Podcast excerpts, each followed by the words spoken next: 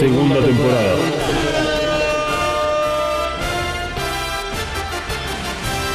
The Reveal Series.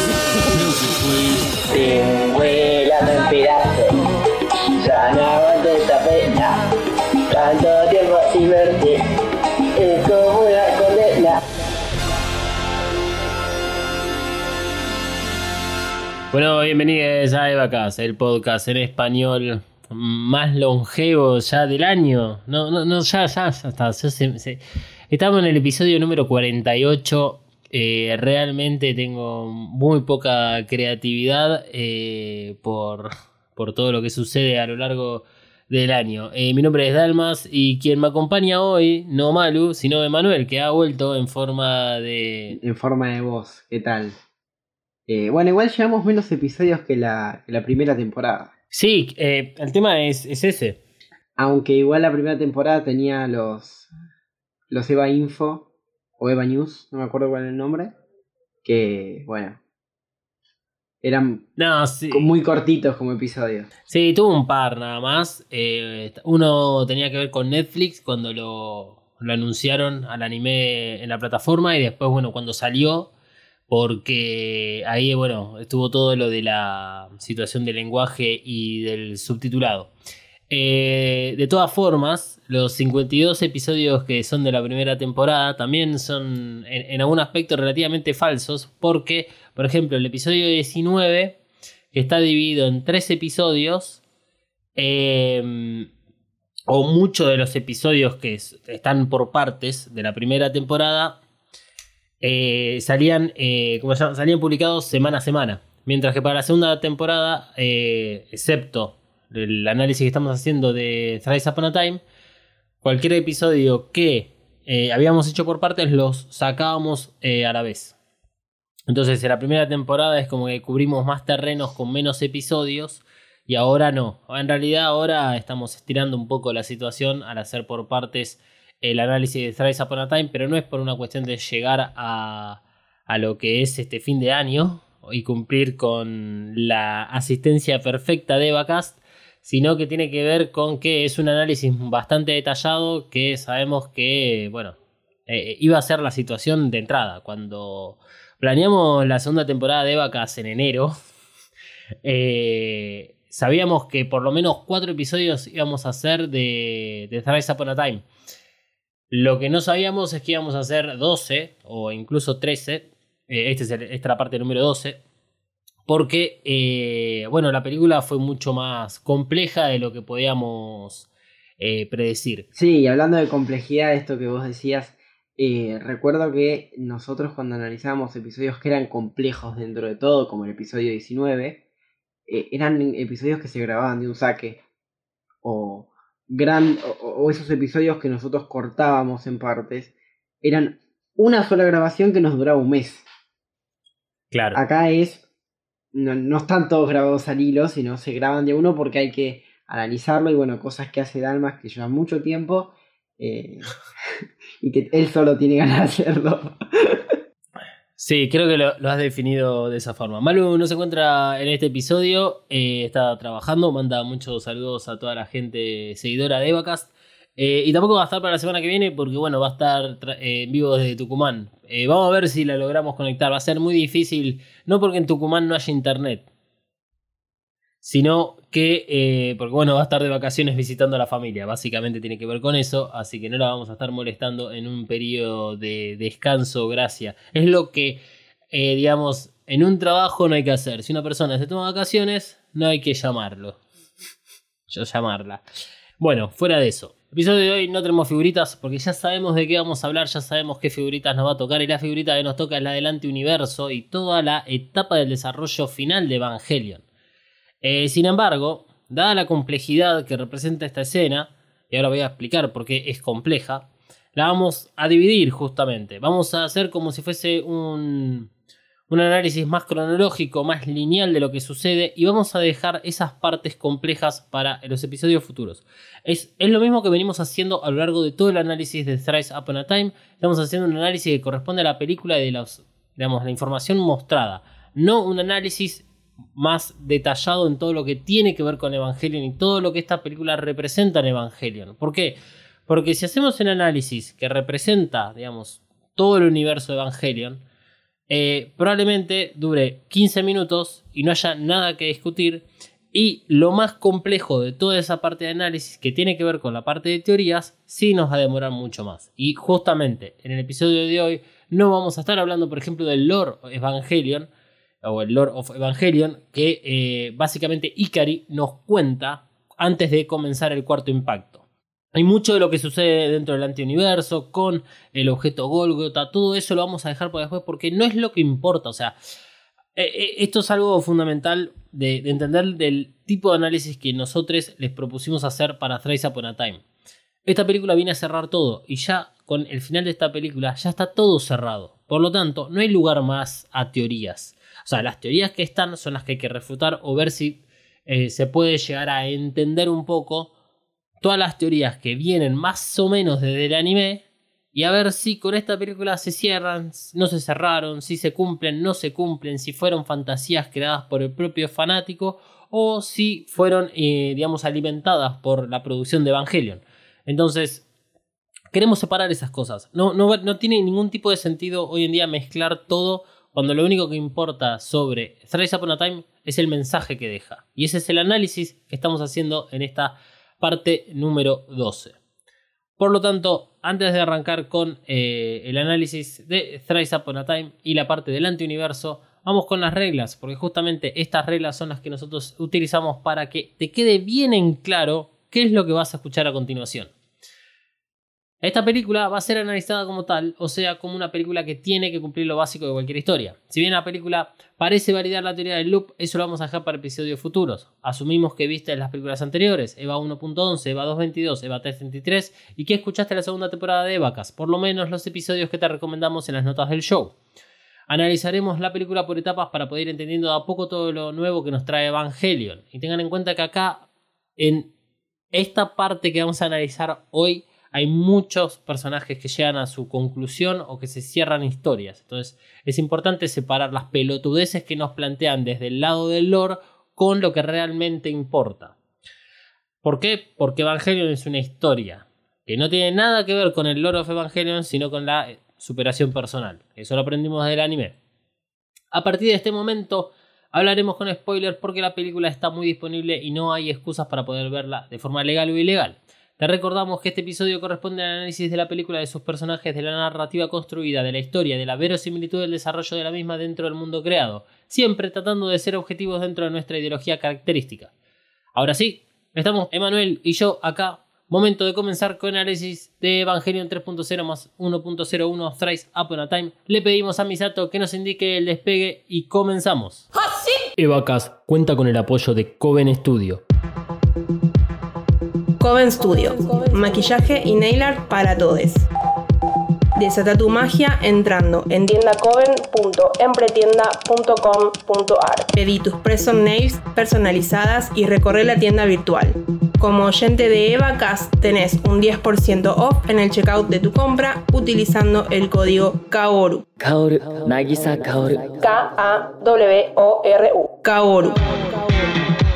Visita tiendacoven.empretienda.com.ar y el Instagram arroba coven.estudio.ba. Coven Studio, Made in Hell. La promoción no incluye envío, válida para Argentina. Bueno, antes de arrancar con el análisis, vamos a dejarlo bien en claro. La semana que viene vamos a analizar más que nada la parte del loro de Evangelion junto con la parte este, que nos algunas preguntas o dudas que nos queden del episodio de hoy. Cuando regrese Malu, Ahí vamos a hablar sobre la escena final, que es la de la estación de, tren, y sobre el final propiamente dicho de Evangelion, dando nuestras propias opiniones este, y dándole el cierre a este camino que comenzamos 12 episodios atrás sobre el análisis de la película, para dar lugar así a lo que es la representación de toda la película, lo que tiene que ver con los otros dos ejes que hemos planteado en los análisis este, pasados. Por lo tanto, ¿desde qué punto vamos a comenzar? Vamos a comenzar desde el punto en el cual Ikari llega a la cubierta del Bander, se baja Risco, se baja Misato y Risco le pega un tiro a Ikari en el visor lado izquierdo de la cara. Ya que no estuviste en el episodio pasado, Emma, eh, un resumen sobre la... Un resumen de tu parte, digamos, sobre cómo viviste o qué recordás acerca de la escena previa, o sea, del momento en el cual el Bander se mete en el epicentro del segundo impacto para intentar evitar el plan de Ikari hasta el punto en el cual arrancamos el episodio de hoy. E, era obvio que iba a salir mal. Y eso creo que le sacó la gracia. Porque eh, Evangelion siempre tendió a requerir llegar a la instancia de la complementación, por decirlo de una manera. Porque es ese punto donde vemos cómo se cierran las historias y cómo los arcos de los personajes se resuelven. Y nuevamente alguien intentando generar un impacto y un grupo de humanos heroicamente intentando evitar que se llegue a ese punto, era como, ok, les va a ir mal, no, no importa lo que hagan, esto es únicamente acción donde Ikari simplemente va a decir, yo ya sabía que esto iba a pasar. Y les gané y ya está. Porque además, en algún punto Shinji necesitaba recobrar ese protagonismo o morirse, una de dos. Em, por lo que creo que es una parte que es visualmente interesante, que es divertida de ver, no es que sea mala, pero desde un punto de vista objetivo no tiene mucho eh, suspenso y no hay nada que a mí me ate seguir viendo más allá de la acción. Coincido eh, respecto a, eso, a la, última parte que dijiste, me parece este, lo más eh, perfecto para describir toda esa escena. Eh, sí, digamos, es algo que, sí o sí tenés que ver para llegar a lo que te interesa. Me parece un poco reiterativo el, tema del impacto. En EVA 2.22 tenemos un impacto. En EVA 3.33 tenemos otro impacto. En EVA 3.0 más 1.01 tenemos dos impactos. Tenemos el cuarto y después tenemos encima el, lo que es el impacto adicional. y es un recurso relativamente Quemado. Sí, bueno, quemado, sí. Sí, sí. Eh, creo que la palabra relativa estuvo mal. Es, un recurso completamente quemado. Es, lo mismo que te pasa al ver Star Wars 7. Otra vez la estrella de la muerte, es la tercera. Eh, o sea, por, por, qué volvemos eh, a repetir la misma historia sin repetir la misma historia? Porque yo te puedo entender que en el anime tengas un, impacto que, bueno, no, se ve de esa misma manera, sino que el episodio 25-26 eh, lo vemos de otra forma, pero sabemos que tiene que ver con un impacto. Está el, segundo impacto presente a lo largo de todo el anime. Eh, pero bueno, como nosotros no lo tuvimos, como lo presentan como algo misterioso, cuando develan un poco lo que sucede, decís, bueno, ok, esto es información nueva, sabemos que pasó algo completamente distinto a lo que se está desarrollando en el, digamos, nuevo impacto o tercer impacto. Cuando vemos senos de Evangelion, tenemos el impacto desde el otro lado, desde el lado de afuera, o sea, por fuera de la cabeza de Shinji. Entonces, tenemos, sí, la misma situación, pero con eh, diferentes escenas, diferentes historias, diferentes personajes. Entonces, está bueno, no es reiterativo. Ahora, en el reveal, el segundo impacto lo cambian, eso es una novedad. Pero no desarrollan al segundo impacto hasta más o menos la cuarta película que mencionan algunas cositas, ya vamos a ver adelante. Pero el casi tercer impacto, el tercer impacto, el este, casi, el casi cuarto impacto, porque lo que genera Shinji en EVA 333 es el, un cuarto impacto a medias. Eh, o sea, parte se cumple y parte no se cumple. Y después tenemos dos impactos más en eh, la última película. Y son todos los mismos. Y es todo exactamente lo mismo. Y que siempre va escalando eh, como más grande. y, pasa lo mismo con, la, con las Evas. Ahora las Evas tienen superpoderes el, problema para mí no está en el recurso del impacto, sino con cómo está tratado. Porque, por decirlo de una manera y volviendo al ejemplo que diste de, la estrella de la muerte, nunca hubo un problema con que hubiera una estrella de la muerte en la 4 y una estrella de, de la muerte en la 6. Eh, o sea, nadie hizo como un planteo de che, son todos pelotudos, ¿no? Porque otra vez a lo mismo. como que estuvo bien tratado en la 6. Ahora, en la 7, el resumen de la Estrella de la Muerte lo da eh, en una línea Han Solo que es, ah, es más grande. Es que el sí. recurso lo estás usando mal y estás tratando mal todo. Entonces, eso es lo que genera que no funcione. Eh, a mí me, da esa impresión con el, cuarto impacto y con el, impacto adicional o el impacto final, cual sea sea la denominación que le quieran poner. Eh, porque sí, es como todo más grande, todo más elevado eh, y, en, diferentes capas. Y, el- punto es que el impacto siempre e- era el impacto final. Y acá cambian las reglas del juego respecto al lore. No lo vamos a hablar ahora, pero vamos a estar, digamos, sondeando los límites del lore en el análisis que vamos a hacer ahora. Que arranquemos, dicho sea de paso, si este, nos metemos rápidamente con la explicación de lo que sucede eh, todo, eh, en todo el antiuniverso. Eh, digamos, esta escena, o en el punto que nosotros elegimos como para comenzar el análisis, comienza con la charla entre Ikari, Misato y Risco, toda la explicación del lore y el significado de los impactos. Ahí es donde Ikari le dice cuestiones sobre Cele, sobre el tema de eh, los caminos de la humanidad, acerca del fruto de la vida, fruto del conocimiento, bla, bla, bla, bla, bla. ¿Qué es lo importante? Lo importante es que ahí Ikari se devela como Dios. O sea, devela que adquirió o se fusionó con eh, la llave del Nabucodonosor o el Adán que se consideraba perdido. Por lo tanto, deja su humanidad detrás y él adquiere propiedades divinas. Por ejemplo, que eh, su rostro es una cruz que puede disparar rayos de los ojos, puede levitar, puede manejar y controlar a las Evangelions de la misma forma que hemos visto en el episodio 24 como Kaworu utilizaba la EVA 02, cosa que este, siempre ha, ha generado mucha emoción porque, bueno, habla del tipo de deidad que son estos personajes y el tipo de sincronización barra control que tiene sobre las Evangelions.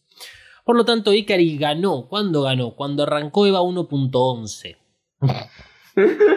y es lo que vos decías, Emma. O sea, eh, Ikari se muestra durante toda la situación anterior, toda la escena anterior, toda esta situación, o sea, se muestra como el ganador. Y lo, lo dice en reiteradas ocasiones de que él sabía que todas estas cosas iban a pasar. E incluso cuando habla con Misato, la felicita a Misato por todo lo que hizo. Porque en definitiva era lo que tenía que hacer y era lo que anticipó Ikari que iba a pasar. Por eso es que el Bander es empalado desde abajo con la nave de Fuyuski. Y por eso es que todo es una gran trampa para que caiga el Bander en el lugar donde era necesario que esté para iniciar el último impacto. O sea, es. Con lo cual, o sea, es. Es estúpido que Vile cometa el mismo error que cometió en EVA 333. O sea, no es eh, eh, el mismo per se, o sea, no, es exactamente el mismo error, pero ya en EVA 333 tuvimos la misma ocasión en donde Misato va con Vile hacia el lugar donde están ocurriendo las cosas, y si bien en ese entonces se puede decir que ganaron, entre comillas, y lo hemos puesto en duda nosotros, si Vile considera eso como una victoria o no, eh, lean, eh, escuchen el análisis de EVA 333, eh, en, en ese momento, o sea, lo único que logran es contribuir con los planes de Ikari. ¿Por qué? Porque cuando termina toda esa situación, Ikari, la conclusión que saca es que Misato hizo exactamente lo que él pensaba que iba a hacer. Por lo tanto, sabe cómo va a actuar para lograr este, que el Bander vaya solito a las manos de Ikari. Es fantástico eso. Esto no es una crítica negativa a la película, eso es una crítica negativa a Vile en realidad, pero no a la, a la cuestión narrativa. O sea, eh, está bueno ver esto en, en, lo que es la película, ver cómo, bueno, estúpidamente la humanidad siempre cree que hay algo de esperanza. Y esto lo vamos, y lo digo de forma así como estúpida, porque, eh, digamos, Evangelion se ha caracterizado por eh, poner esta, esta categoría a los seres humanos. Eh, no sé si es una categoría, no, sé cómo expresarlo adecuadamente, pero todo lo que nos ha dado el anime y Enos de Evangelion es que, bueno, la humanidad siempre va a luchar en pos de la humanidad. Eh, que incluso si le ofreces al mundo la alternativa de no más sufrimiento, no más guerras, no más nada, o sea, una paz, llamémosle virtual, pero bueno, donde todos tengamos que convivir juntos dentro del mismo mar del SL, aún así la humanidad va a luchar por buscar la individualización. Eh, y eso es lo que tiene toda la, característica de Vile. Vile es el representante de la esperanza de la humanidad. Y lo catalogan de esta manera los, propios miembros de Vile durante eh, toda esta etapa. Eh, cuestión es que luego de la conversación que tiene Ikari con Misato y con Risco, que, a ver, más allá de las cosas que suceden, son muy evidentes y no las vamos a andar repitiendo y esto a lo largo del análisis lo van a entender. Hay cosas que suceden en pantallas que son claras, son obvias y que están escritas para que un gato las entiendan. No las vamos a estar repitiendo obviamente. Ikari se mete en la EVA 13 y se desarrolla el cuarto impacto. ¿Cómo lo hace? Con la EVA 13 que acaba de adquirir el núcleo de la EVA 02 más Bardiel, por lo tanto a Asuka también eh, eh, activa la EVA 13, desarrolla digamos, los aros y se vuelve blanca una vez más, como hemos visto en EVA 333.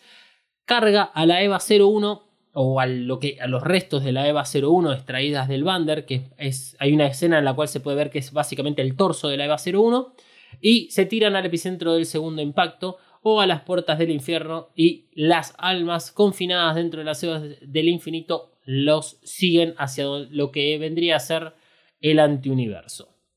Cuando todo está perdido y la cámara, digamos, se queda con la gente de Vile, ahí arriba del Bander, eh, vemos que Risco mira lo que parece ser un celular, o yo lo voy a decir celular, este, para hacerlo más fácil, eh, con toda la información que nunca existió. Porque a partir de ese momento, Risco y la gente de Vile empiezan a tener lecturas de lo que va sucediendo de las puertas de GAF para adentro. Es algo rarísimo porque eh, mismo Risco eh, es la que dice que está todo perdido, que ya no hay más nada para hacer para Vile. Y además, todos los sistemas de Vile están preparados para hacer lecturas de cosas que no existen hasta ese momento y que se acaban de activar por primera vez en la vida. Y aún así las pueden leer. Cosas que me parecen, eh, bueno, muy entretenidas. El planteo me parece muy poco verosímil porque este, es un hechicero lo hizo. O sea, los niveles que manejan Vile acerca de todo, de cómo puede ver todo lo que sucede dentro del antiuniverso, lo que sucede dentro del objeto Golgota, y mismo la, el plan que idean para llevarle la lanza de Gaius a Shinji y la creación de la lanza, todo es un gran hechicero lo hizo y no está, no solo no está justificado, sino que los propios personajes se contradicen mutuamente. Y es una de las cosas que más me molestan de, esta película y hacen que sea realmente difícil de verla. Porque es realmente muy evidente.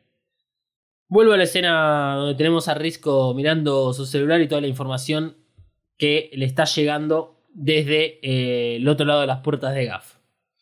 En ese momento sale Shinji, porque una vez que el Bander se queda sin energía y es utilizado para abrir, digamos, las puertas de Gaff, pierde toda energía y claramente por una cuestión de seguridad las puertas de la celda de Shinji se abren y Shinji sale.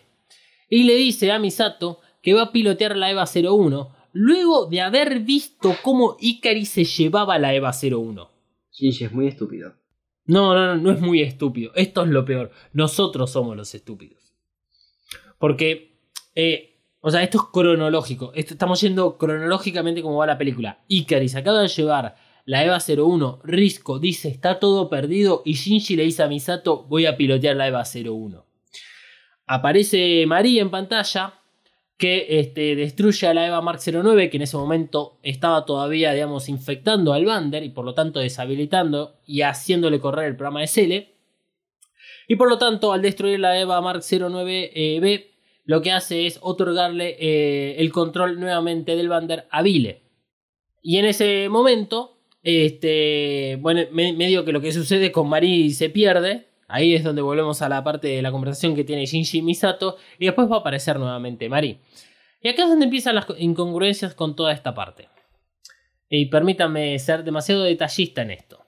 Misato y Shinji hablan en la superficie del Bander. Shinji le dice que va a enfrentar a Ikari a su manera. Le pidió a Misato compartir la carga de lo sucedido, o sea, en relación a lo del casi tercer impacto, tercer impacto las responsabilidades con respecto a Kashi Jr., lo sucedido con Kashi y lo sucedido en ese mismo instante. Misato le entrega el DSS Choker que es colocado voluntariamente por Shinji. Antes de que Midori Kitakami aparezca en escena e interrumpa esta situación que está teniendo Misato y Shinji, analicemos qué acaba de suceder.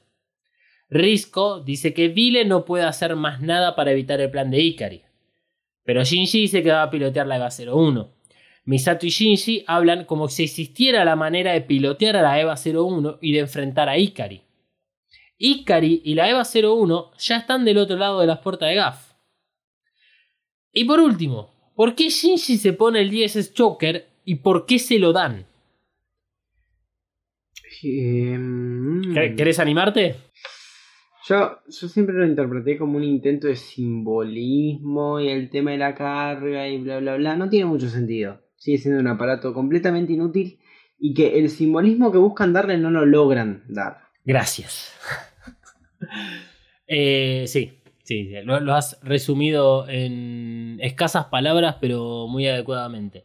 Eh, hagamos un, un buen recordatorio acerca del ISS Choker. El ISS Choker nunca lo vimos funcionar como tal para el propósito real. En EVA 333 nos dicen que tiene un propósito muy específico que luego es resignificado con eh, Strice Up a Time. La pregunta es, ¿el ISS Choker que vimos en EVA 33 es el mismo que vimos en Thrice Upon a Time? Digamos, la misma utilidad, el mismo eh, simbolismo. ¿O lo que se ve en Thrice Upon a Time cambia claramente lo eh, entendido o el simbolismo de EVA 333?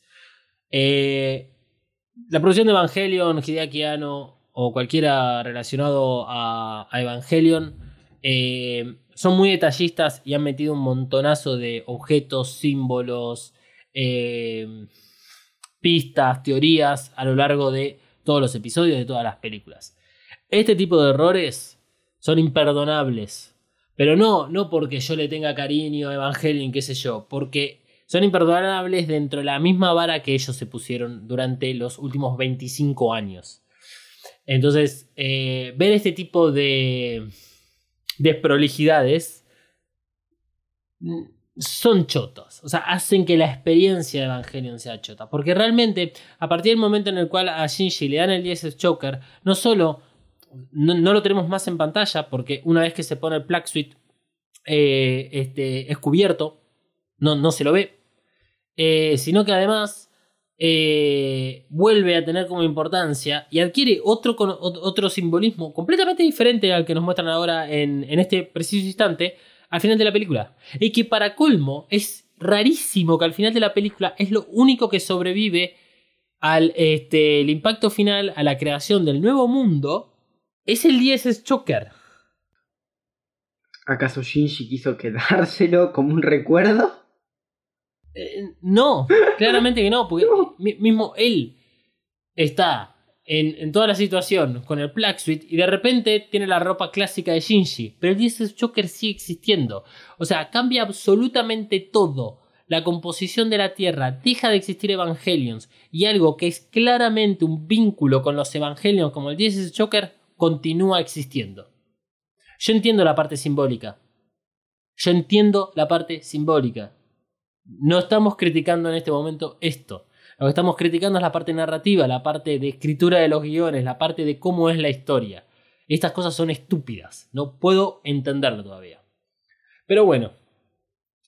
Eh, la respuesta creo que a todos los interrogantes que veníamos planteando, antes de que Midori Kitakami se meta en el medio y nos distraiga de toda esta situación, porque si no iba a ser demasiado evidente las fallas en el guion, es que todos saben todos. O sea, todos las personas que están involucradas del lado de Vile, del lado de Neonar, saben absolutamente todo lo que está sucediendo y lo que va a suceder.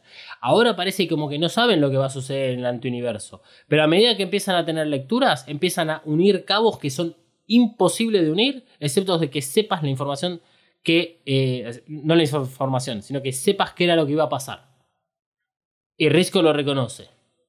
Ya vamos a llegar a eso. Cuando la luna negra, por ejemplo, genera las dos lanzas, Risco dice que es algo artificial y que con Misato hablan sobre el desarrollo de estos sucesos por fuera de los planes de Cele. Por eso lo denominan como algo inesperado.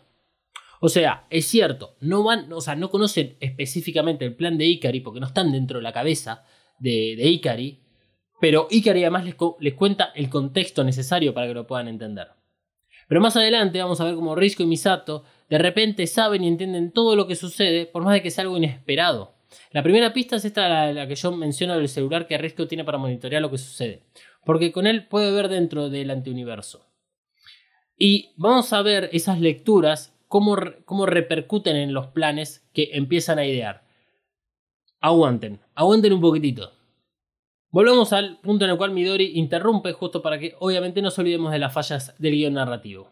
Ah, by the way, en esta escena Midori tiene más desarrollo de personaje que Mari. Y lo mismo pasa con Sakura. Porque en este momento, eh, el accionar que tiene Midori de salir con el arma, de intentar eh, pegarle un tiro a Shinji para evitar de que eh, vuelva a pilotear un Evangelion y haga otro impacto, Midori no se dio cuenta que estaba en medio de un impacto ya. Este, en ese momento Midori lo que nos cuenta es su historia y por qué siempre le tuvo bronca a Shinji. Porque bueno, durante el, el tercer impacto o el casi tercer impacto la familia de Midori murió. Bueno, fenómeno, de repente volvemos a tener un poco, al fin tenemos un poco de este dolor eh, en primera mano y que te lo muestran realmente no como la fucking escena de la Villa 3, donde es claramente una gente que parece estar lobotomizada respecto al dolor. Bueno, voy a tratar de bajar un poco la, la bronca hacia estas cuestiones. Eh, fuera de eso, una vez que sucede todo el tema de los tiros, que le pegan el tiro a Misato y qué sé yo, aparece Mari, le tiene la mano a Shinji para que juntos vayan a perseguir a Ikari. Hasta ese momento da la impresión, y si ustedes miran la escena, realmente da la impresión de que nadie de Vile estaba enterado que Mari había destruido a la Eva Mark 09B y por ende que podían perseguir a Ikari con la Eva 08.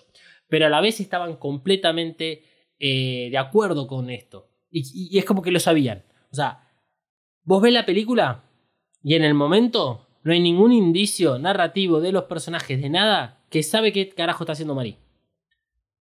Acto seguido saben perfectamente qué, qué planeaba Mari, qué planeaba Misato, qué planeaba incluso el mismo Shinji que estuvo encerrado en una villa y luego estuvo encerrado en una celda en el Bander. Sí, ese, ese, ese, ah, suspiro es, es todo lo que eh, eh, eh, está bien. Eh, ah, un detalle importante. Sakura le dice a Misato que la bala se va a disolver y que las curaciones fueron finalizadas. O sea que Misato podría sobrevivir. Eh, y me parece también muy tierno que en el Bander hayan guardado el Plague Suite original de Shinji con el cual lo sacaron de la EVA 01. En EVA 333. Una vez que Marie y Shinji están en el antiuniverso y están ambos dentro de la EVA 08, ahí Marie le cuenta a Shinji el upgrade que tuvo la EVA 08 gracias a que le incorporaron los recipientes de Adanes. Eh, ¿Por qué? Porque a todo esto lo que vimos fue que Marie se morfó a la EVA Mark 09 y que por ese motivo es que puede acceder al antiuniverso. La pregunta es, ¿de dónde salieron los este, recipientes de Adanes o los Vessel of Adams? O sea, porque el único que conocíamos hasta el momento era la EVA Mark 09A en EVA 333 que fue destruida por Asuka. Hasta ese momento no hubo menciones sobre contenedores de Adanes. Hasta ese momento, hasta EVA 333, los contenedores de Adanes estaban relacionados a evangelios que eran todos núcleos. O más allá del nombre que dice que es un contenedor de Adán. Pero no conocíamos tampoco su naturaleza. Y en esta película, bueno, no solo tenemos a la EVA Mark 09B, sino que tenemos a la EVA Mark 10, 11 y 12, que también son contenedores de Adanes y que también son, eh, digamos, tienen algún tipo de relación con las naves. Con, digamos, las, tres naves que tiene Neonar y el Bander de Vile. Y que además está relacionado con la serie Yarami, que es, forma parte de algunos de los pilotos de, o de las Eva Mark o de, los, eh, de las naves. Están todos relacionados entre sí y lo vamos a ver más adelante, antes de, eh, en el momento en el cual Marie incorpora el resto de las Evangelions que quedan pendientes. Más allá de, de dónde salieron, digamos, las partes para que la EVA 08 sea o pueda apropiarse de eh, los otros Evangelions, eh, que me parece que es algo que, a ver, vale la pena averiguarlo. A esta altura no vale la pena averiguarlo porque el final ya está. No vale averiguarlo porque no vamos a tener las respuestas, porque si no la hubiesen puesto en pantalla. Lo único que sabemos es que eh, al comienzo de Thrice Upon a Time, Bill había ido a la sede de Euroner para buscar partes para sus Evangelions. Si ahí había un contenedor de Adán, suena medio raro. Si lograron hacer algo con el Bander para hacer alguna transformación con la EVA Mark 08, con la EVA 08, o si la EVA 08 siempre tuvo estas características, no lo sabemos. Forma parte de los agujeros que deja esta película y que en vez de solucionar temas de las películas anteriores, lo que hace es sumar cada vez más incertidumbres. Básicamente se podría decir que si vos lo que querés hacer, por ejemplo, si tenés un, medio de comunicación y hay noticias que no querés dar, das miles de noticias estúpidas y al pedo para tapar la noticia que no querés dar. Y que salga bien chiquitita en un cuadrito chiquitito en, la tapa de tu diario. Y le restás importancia. Acá pasa lo mismo ya que no vamos a explicar un montonazo de cosas que, no, que, pusimos antes y que no las vamos a explicar ahora y que te vamos a meter más cosas nuevas, vamos a agregar esas cosas nuevas para tapar las anteriores y, cosas estúpidas durante mucho tiempo que no llevan a nada, para que vos te distraigas y te olvides de todo lo que realmente nos olvidamos o no quisimos explicarte. Por eso es que eh, desde Vacas estamos muy empeñados en hacer este análisis, porque tiene que ver con las formas de consumo, no tiene que ver con la película en sí o con la historia de Evangelion en sí. Es, es triste ver cómo hay una decadencia en las producciones y, en, cómo todo está en gran parte al servicio del capitalismo. Y no es que, a ver, estoy en contra del capitalismo, pero eh, es necesario que nos replanteemos las formas de consumo. Eh, porque son 3, 4, 5 empresas las que manejan todo esto. Y todos mamamos de la misma teta. Fuera de eso y del análisis de la vida real. Eh, volvemos al antiuniverso. Dentro de la EVA 08. Shinji y Mari están hablando. Mari le explica dos cosas fundamentales a Shinji. La primera, la parte de los upgrades que le permiten entrar al antiuniverso y por lo tanto la existencia del antiuniverso. Porque esto tiene que ser brand new information, no para nosotros, sino también para Shinji. Pero para Shinji, esto a Shinji no le sorprende en lo absoluto. Sin embargo, Marie conocía el antiuniverso. Lo segundo que le dice María Shinji tiene que ver con las barreras anti-L o las barreras que protegen a la villa. Dice que podrían colapsar en cualquier momento. ¿Cuándo? Nadie lo sabe. Acá tenemos el primer indicio de que la Villa 3 está en peligro, pero Shinji nunca tuvo intenciones de salvar a la Villa 3. Es clarísimo eso en toda la historia. o sea, le restó importancia mientras estuvo en la villa y le resta importancia mientras está en la etapa de la instrumentalización. Eh, después tenemos una escena en la cual el campo que protege a la Villa 3 es como que es este, atacado por las almas que están yendo hacia el epicentro del segundo impacto, pero vemos que soporta. Y vemos que eso funciona bien. Entonces, reitero la pregunta. ¿Acaso María es la única que sabe todo esto? ¿O también el resto de Vile lo sabe? Porque... Sí. Yo te cambio la pregunta. ¿Cuál es el objetivo de Shinji para ir al, al antiuniverso? Mirá, si mm, me baso en las palabras de Shinji, es pilotar a la EVA 01 y, eh, y enfrentar al padre. Esas son las palabras de Shinji. Cuando se baja del Bander, él se baja con la decisión de pilotar la EVA 01 y enfrentar al padre. Cuando se va de la villa, se va. Se sube al Bander para enfrentar al padre. No para vengar la muerte de Rey Q, no para proteger a la villa, solamente para enfrentar al padre. Es sistemático cómo podemos ver que las decisiones de Shinji son egoístas, a comparación de Enos de Evangelion o a comparación del anime. Es eh, sistemático. Es. Es un punto donde uno dice, ok, Shinji no se movió en ningún momento para intentar cambiar las cosas cuando Bill estaba atacado porque él solo quería enfrentar a su padre y pilotar la EVA 01. Pongámosle que pilotar la EVA 01 era el medio para enfrentar a su padre, así que, que saquemos lo de pilotarlo como objetivo. Va al universo para enfrentar a su padre. ¿Por qué Vile lo apoya en esto? Eh, Bueno, eso sí tiene una relativa explicación que la vamos a ver más adelante, que tiene que ver con esto que yo mencionaba antes, el tema de la esperanza de la humanidad. Vile representa a la, esperanza de la humanidad y es como que Shinji es la llave o es el, gatillo para ejecutar esa esperanza. Hay, mucho de simbolismo, por eso toda esta parte va a estar dividida eh, en nuestro análisis, porque mm, eh, to- todas estas explicaciones que deberían ser, eh, bueno, explicadas de una forma un poco más lógica en la película, eh, son todas especulaciones que uno tiene que hacer con respecto a las representaciones de todo lo que significa esto. Y que encima es este, una ambigüedad porque va a depender muchísimo de nuestra lectura de la película. No solo de nuestra lectura de la película, sino de la lectura del anime y de Nos de Evangelion. Este, por acá empezamos a tener, sí, muchas más similitudes con los dos finales. Eh, y si nosotros, por ejemplo, eh, somos más, llamémoslo así, somos más team, ponele, final Enos de Evangelion, donde Shinji elige una instrumentalización que derive en que cada ser humano que quiera encontrarse en sí mismo dentro del mal LSL pueda salir y encontrar esa individualidad y que dependa de cada persona. Bueno, en esta película nosotros tenemos una lectura completamente distinta y que va muy en contra de esa decisión que toma Shinji en Enos de Evangelion. Entonces, obviamente esta lectura de Thrice Upon a Time, si yo soy Team Enos de Evangelion, la voy a hacer de una manera bastante particular. O sea, bastante, bastante subjetiva.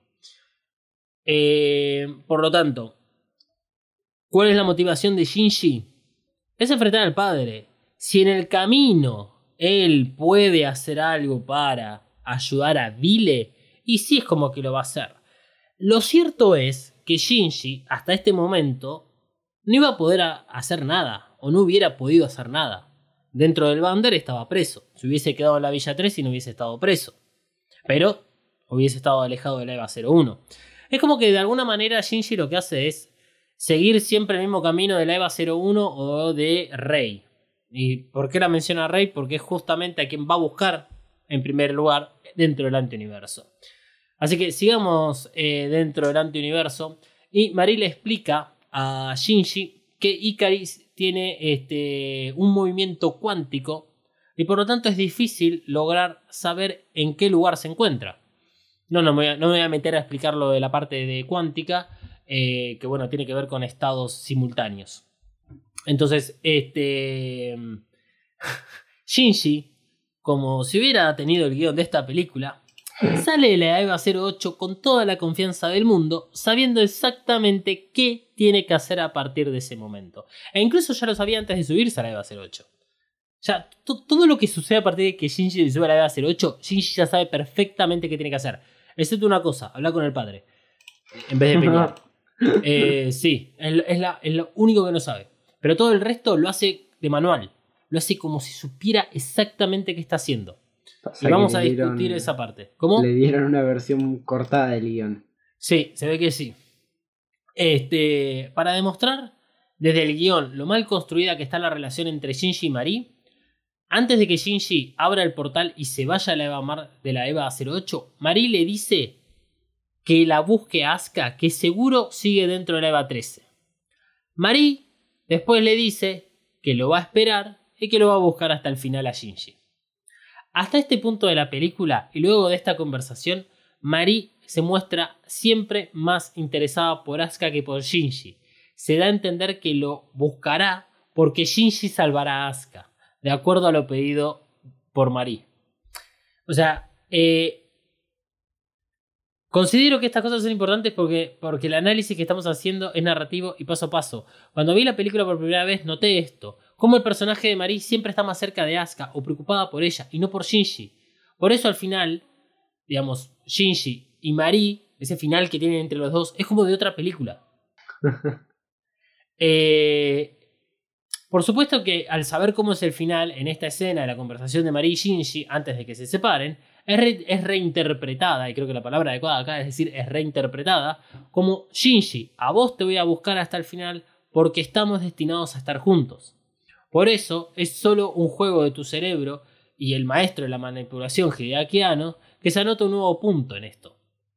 Así como se anotó varios a lo largo del reveal al saber que tu cerebro usará información del anime o manga para completar la historia. Porque si vos te pones a pensar en este momento, ¿qué recordás más de todo Rise Upon a Time? El final, que Mari se queda con Shinji, que Shinji se queda con Mari. ¿No te acordás en un momento en el cual puede ser un error de subtitulado también? Por eso siempre Mm. aclaramos de que nosotros vemos la versión de Amazon Prime Video y eh, idioma original subtitulado en español. Porque es, vayan a ver la escena. Mari le dice, anda y salva a Asuka y después te voy a ir a buscar. O sea, obviamente que es ambiguo, pero hasta ese momento y hasta todo lo que sucede, excepto en la parte final de la estación, Mari se muestra más cerca de Asuka y preocupada por Asuka.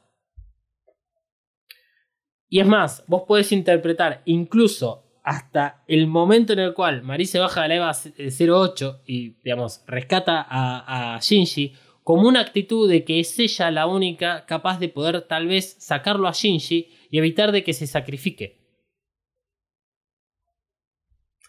Sin embargo, el plan de Shinji era sacrificarse de todas formas. Por, porque es estúpido lo que hace al final. Bueno, ya vamos a llegar, ya vamos a llegar. Volvamos. A Shinji parece haber. eh, sí, a parece haber entendido la conexión con Rey o la serie Yarami. Porque repite lo mismo que en Eva 333. La menciona y ella aparece. Al comienzo de Eva 333, cuando Shinji siente la voz de Rey en su cabeza y se harta y dice, bueno, acá estoy, aparece. Acá, dice Ayanami, se abre el portal que lo va a llevar directamente adentro de la Eva 01. Se ve que las horas que estuvo meditando en su celda sirvieron para algo porque el pibe que le tenía miedo al subirse al Evangelion en EVA 1.11 ahora es prácticamente el salvador de la humanidad con conocimientos de todo lo que sucede y sabe exactamente qué pasos tiene que dar. El pibe que, siempre que se guió por su instinto, terminó todo mal, como en EVA 2.22 y en EVA 3.33, ahora no tiene ni un poquito de duda de las acciones que va a realizar. Y acá todo se termina. Porque Shinji, entre comillas, despierta luego de ver a su rey, con el pelo largo porque estuvo más de 14 años encerrada en la EVA 01 y no quisiera saber qué tan largo tiene los pelos Yui después de llevar más o menos 30 años encerrada dentro de la EVA 01. Porque la única que envejece dentro de un Evangelion es Rey, que no tiene cuerpo, pero bueno, es así la lógica del lore cuando tenés que vender muñequitos. O sea, eh, no, nos han dicho por todos lados que cuando te sincronizas con el Evangelion perdés tu forma humana. Obviamente, dentro del antiuniverso, dentro del Evangelion, todo lo que nos muestran a nosotros nos tienen que mostrar, no como el episodio 25-26, porque si no la gente prendería nuevamente los estudios cara, sino que nos van a mostrar con los personajes de carne y hueso. Eso lo entiendo perfectamente. Ahora, ¿por qué Rey es la única que tiene el pelo largo? Porque, Porque- Como, como, como Rey eh, es una muñeca, por decirlo de una manera, o sea, es simplemente un, un Bessel, eh, no, nunca aprendió a cortarse el pelo, es obvio. Ten- Tenés razón. ¿Cómo no nos dimos cuenta, cuenta de esto antes? ¿Qué es esto de despertar que menciona Ikari? A ver, obvio que no hay nada oficial porque es de los conceptos falopas que metieron a presión en las películas. Los antecedentes están relacionados a las teorías que afirmaban como Adanes a los niños pilotos. Pero eso ya sabemos que no tiene nada que ver. Todo de entender que los pilotos pueden tener como ciertos poderes, como lo de la maldición de la Eva, o en el caso de Shinji, simplemente ser especial, porque es el protagonista. Tal vez Ikari se refiere a la nueva confianza que muestra Shinji con su mirada. Lo cierto es que esto que dice Ikari es para explicar lo imposible, la sincronización de Shinji con la EVA 01. En EVA 333 los análisis decían que Shinji no tenía ni iba a tener sincronización con la EVA 01. Yo creo que es mucho más simple y menos teoría falopa esto del despertar. Para mí, el despertar, que lo dice Ikari y sabemos que habla en código, como decirle en ese mismo instante a su hijo el piloto de la unidad 1 y lo tiene de frente, o sea, habla como en tercera persona, es rarísimo. Ikari se refiere a Shinji como eh, que elige por segunda vez pilotear la EVA 01. La primera vez fue contra Ceruel y luego de quedarse sin energía fue su voluntad la que despertó al Evangelion. Acá sucede lo mismo, es su voluntad. Sin embargo, Risco intenta explicar la sincronización de Shinji como lo más cercano a cero, o sea, infinito. Bueno. Es un tema matemático, claramente. Exactamente. Y Eh, tiene está- que ver con, con funciones y esas porquerías. Sí, que no nos vamos a meter en la parte matemática, pero está bueno tener como la misma mirada desde dos puntos de vista distintos, digamos, la parte lógica, científica, matemática de Risco, demostrando en todo caso con datos científicos de que es posible lo que está sucediendo, y a la vez la mirada como del padre, de Shinji, diciendo, ok, es como que el pibe se despertó, ¿viste? En el barrio dirían que, que maduró o le crecieron pelos en los huevos, perdonen, pero es lo que se diría en el barrio. Este, entonces, me parece mucho más lógico entender este despertar de Shinji de esta manera, que tiene que ver con su confianza, con su voluntad.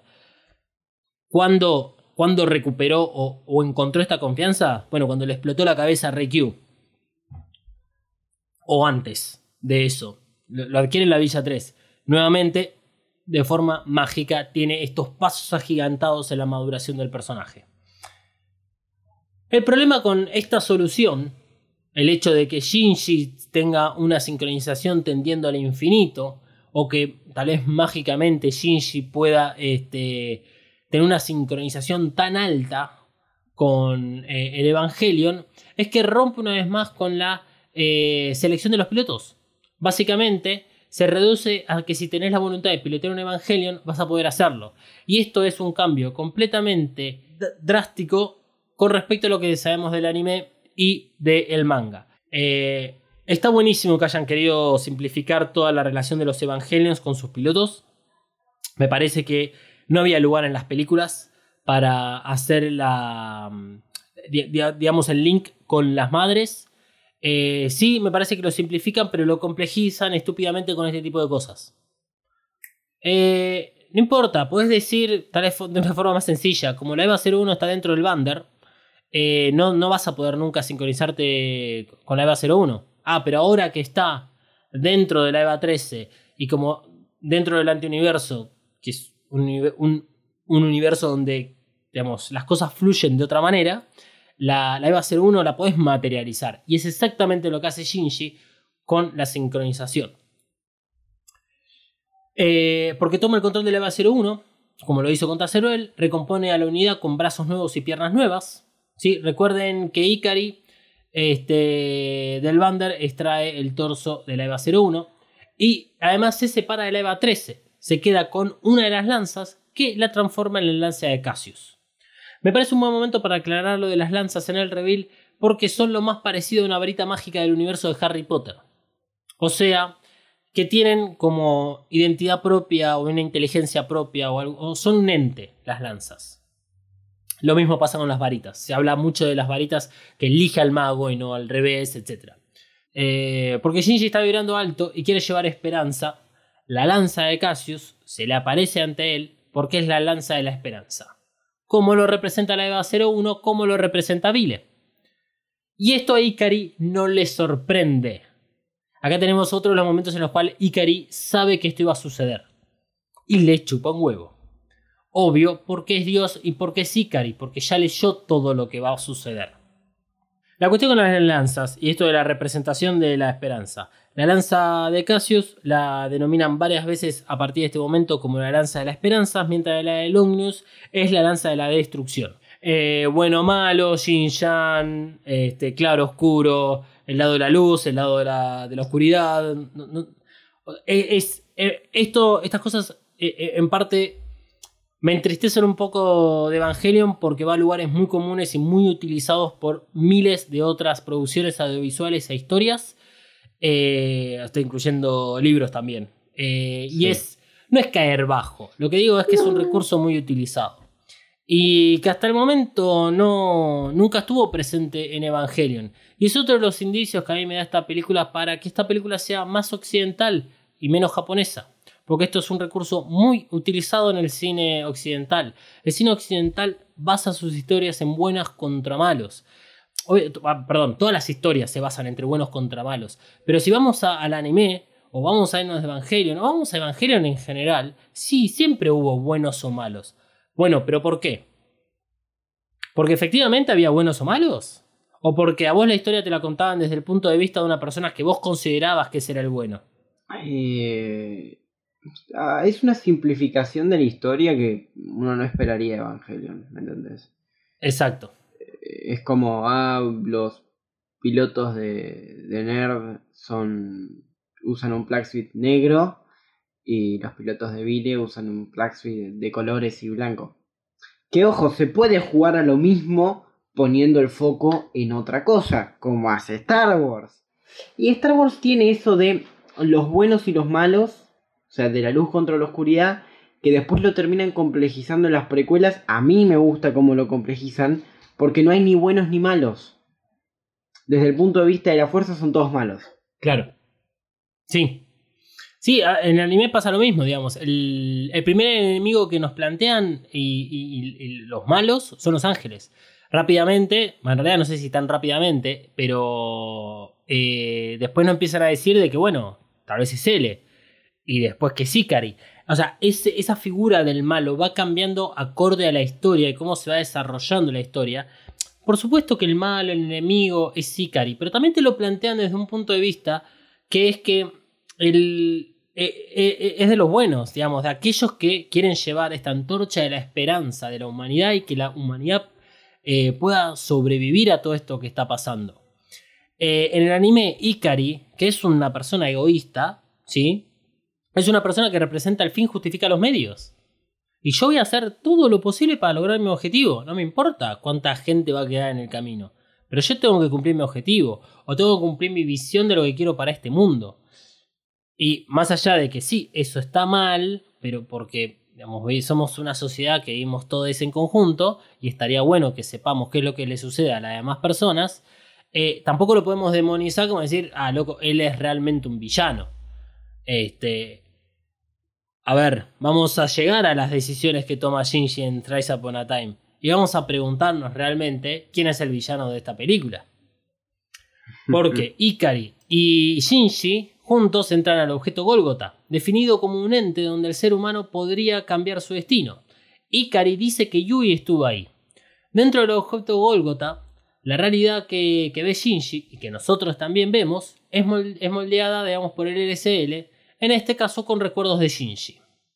La pregunta es, ¿por qué con recuerdos de Shinji y no de Ikari? Eh, a menos que, ah, yo siempre interpreté que nosotros estamos viendo a través de Shinji, en cierto modo. Sí, sí, yo considero lo mismo. Me parece que la pregunta la hacía justamente para, para que este, quede bien en claro que todo lo que vamos a ver a continuación es desde la óptica de Shinji. Eh, o sea, Shinji ahí es el ser humano. Ikari es Dios. Está jugando el papel de Dios. Y es muy probable, como Ikari le, le explica a Shinji eh, acerca del funcionamiento del objeto Golgota, este, que es muy probable que, que, que Ikari esté percibiendo todo lo que esté sucediendo de una manera distinta y le ceda un poco también el control de algunas cosas a Shinji. Eh, a Ikari no le importa estar dentro de los recuerdos de, de Shinji. Lo que él necesita de Shinji. eh, bueno, no sabemos en realidad qué necesita de Shinji. Él lo único que necesita es que tal vez el pibe deje hinchar un poco las pelotas para que Ikari pueda eh, ir a buscar a Yui. Mm. Que, insisto, como está todo desde la óptica de Shinji, ahí nosotros no vemos los intereses reales de, de- de Gendo. Lo que sabemos es que Ikari quiere reunirse con Yui. Pero ¿por qué le sigue el juego a, Ika- a Shinji? ¿Por qué este le da realmente tanta importancia a Shinji metido ahí en el medio? Bueno, porque Shinji tomó el control de la EVA 01. Y lo que necesita Ikari es volver a tomar el control de la EVA 01 para reunirse con Yui. Pero si se quiere reunir con Yui, va a tener que pasar por Shinji. Shinji pone resistencia y pelea contra la EVA 13 en los escenarios que hemos visto a lo largo de todas las películas. La única alternativa es hablar, cosa que Ikari le termina diciendo a Shinji cuando se cansó un poco de boludear con ese pendejo. Y que es justo en el momento en el cual eh, está como en la Villa 3. Acá quiero aprovechar para hablar de la parte gráfica de, de, de- esta escena. Eh, ya hemos mencionado varias veces que algunas cosas de la de Thrice Time con respecto a la nueva digitalización, la nueva forma de animación, eh, fueron choqueantes. La primera escena tiene que ver con el momento en el que Asuka le está tratando de dar de comer a Shinji, una escena bastante particular.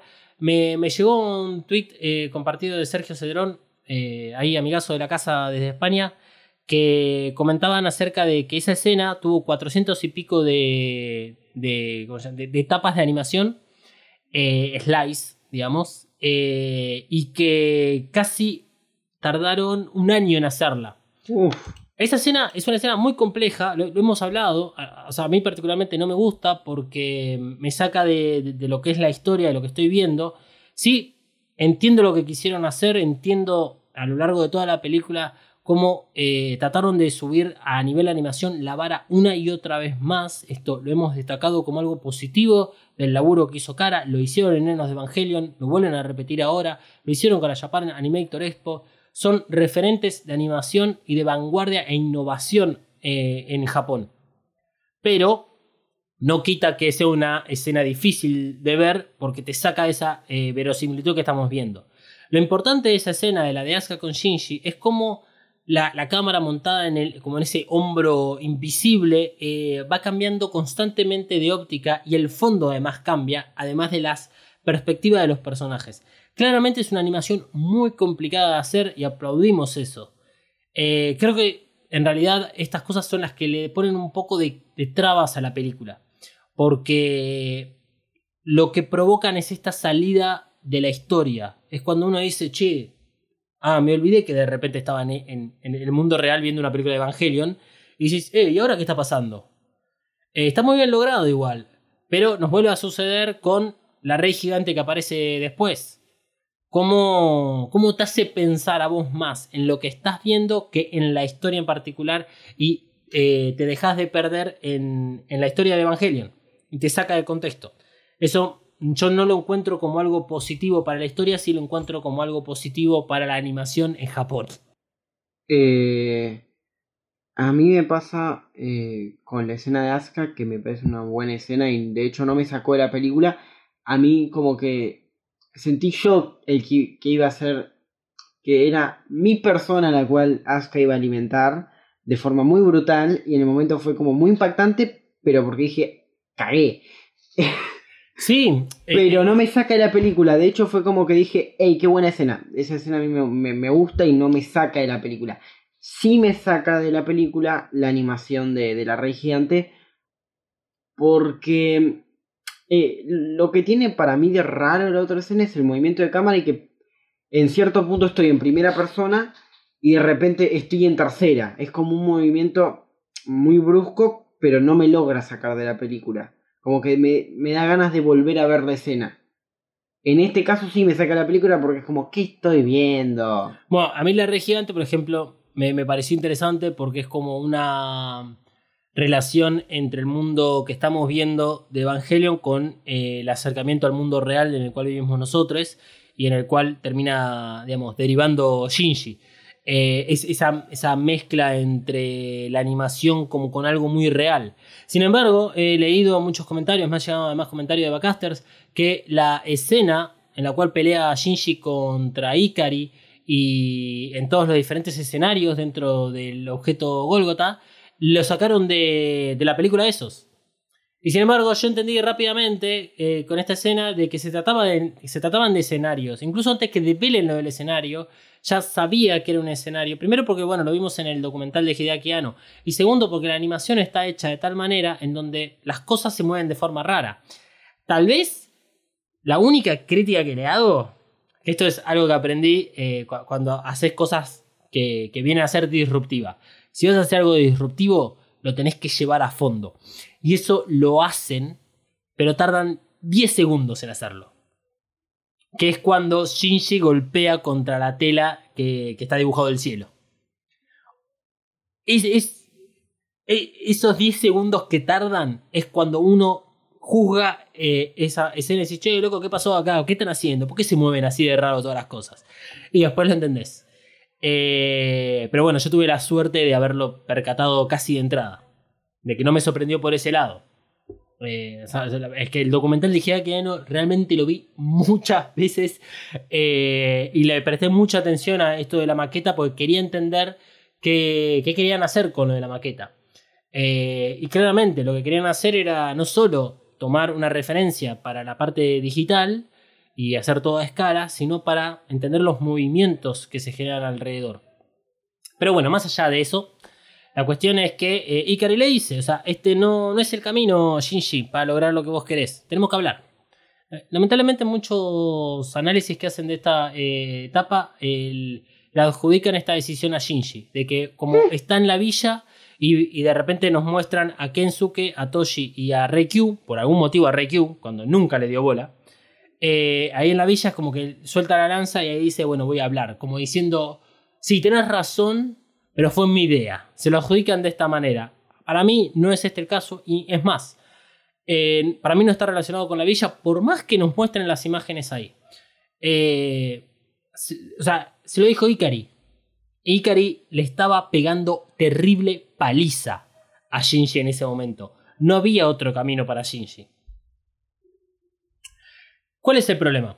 Que la EVA 13 y la EVA 01 están sincronizadas entre sí. Algo lógico al pensar que en realidad esto sucede en las mentes de Ikari y de Shinji que están uno dentro del otro. Me animo a decir que no había otra solución a la de hablar. En lo visto en Enos de Evangelion, la acción que sucede es narrativa. Todo lo que vimos sobre los impactos no tienen acción.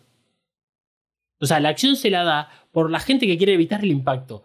Pero el impacto, la instrumentalización, la complementación, tiene que ver con tomar decisiones, no con luchar. No tiene nada que ver la villa o cualquier cosa de Shinji. Era el camino que tenía que seguir Shinji, que le marca al padre que tiene que seguir, que es el escenario que planeó Ikari desde un, desde un primer momento. E incluso tenerlo a su hijo ahí adentro. Es, es parte del plan de Ikari.